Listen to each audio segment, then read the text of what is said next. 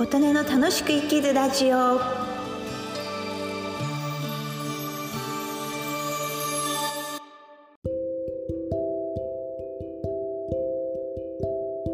皆様こんにちは。琴音です。今日は5月6日金曜日の朝です。今日はですね実は4月に1ヶ月間ラジオのプロの構成作家さんから音声配信の指導を受けておりました。その期間が終了したというお話をしたいと思います。といろんなところに私は音声配信をしてるんですけどその中の一つラジオトークというところで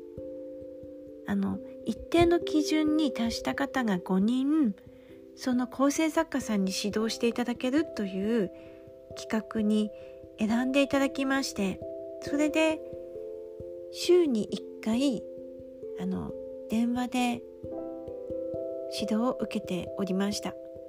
で昨日無事に最後の指導が終わったんです。最初始める時はあのラジオトークってすごく盛り上がったりギフト投げたりあと歌ってみたとかそういうお若い方がすごくすごく盛り上がっている。みんなで仲良くというイメージでしたので私のように一人で専門的なことを話したりそういう人ってどうなのかなって自分でも思ってたんですけどありがたいことに選んでいただいたからには頑張ろうと思いまして、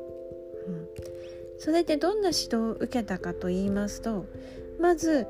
私は楽しい番組作りじゃないんですけどためになる番組を作りたいんですっていうこと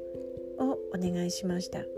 で否定はしないでも私のしたいことをともかく全肯定してでそれをより良くしていくにはどうすればいいか一緒に考えましょうというスタンスでしたのでとてもとてもやりやすく嬉しかったです。基本的に私は緊張すると早口になってしまうところがあるので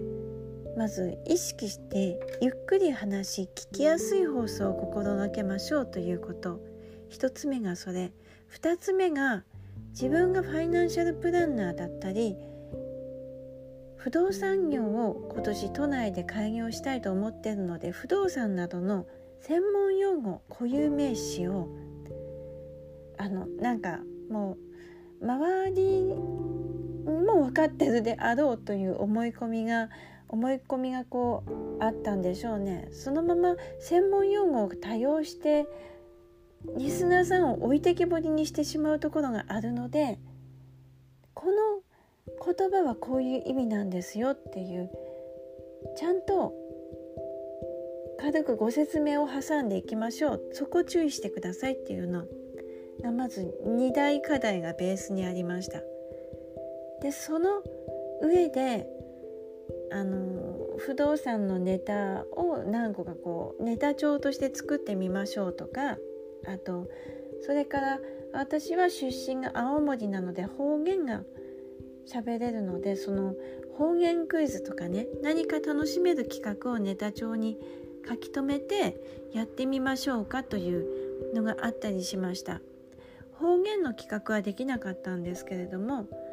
不動産についてもしくはファイナンシャルプランナーとしてすごくね生活に役立つ知識は多分結構出てくる。それを一度に喋るんじゃなくてこう分解分解していくと実はこういうことでもあそうなんだというような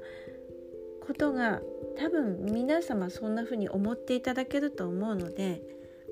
もう簡単なことでもみんなが知ってるかと思うことでも詳しく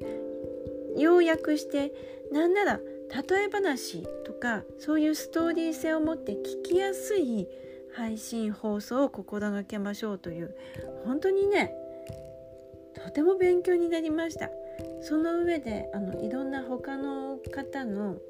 ファイナンシャルプランナーさんや不動産のことについて発信している TikTok とか YouTube も見て勉強した方がいいですねなどと思いもつかないアドバイスがいただけたりと本当受けてよかったと思いました、うん、今後はねこれを生かしてもう少しあのコツコツと自分なりに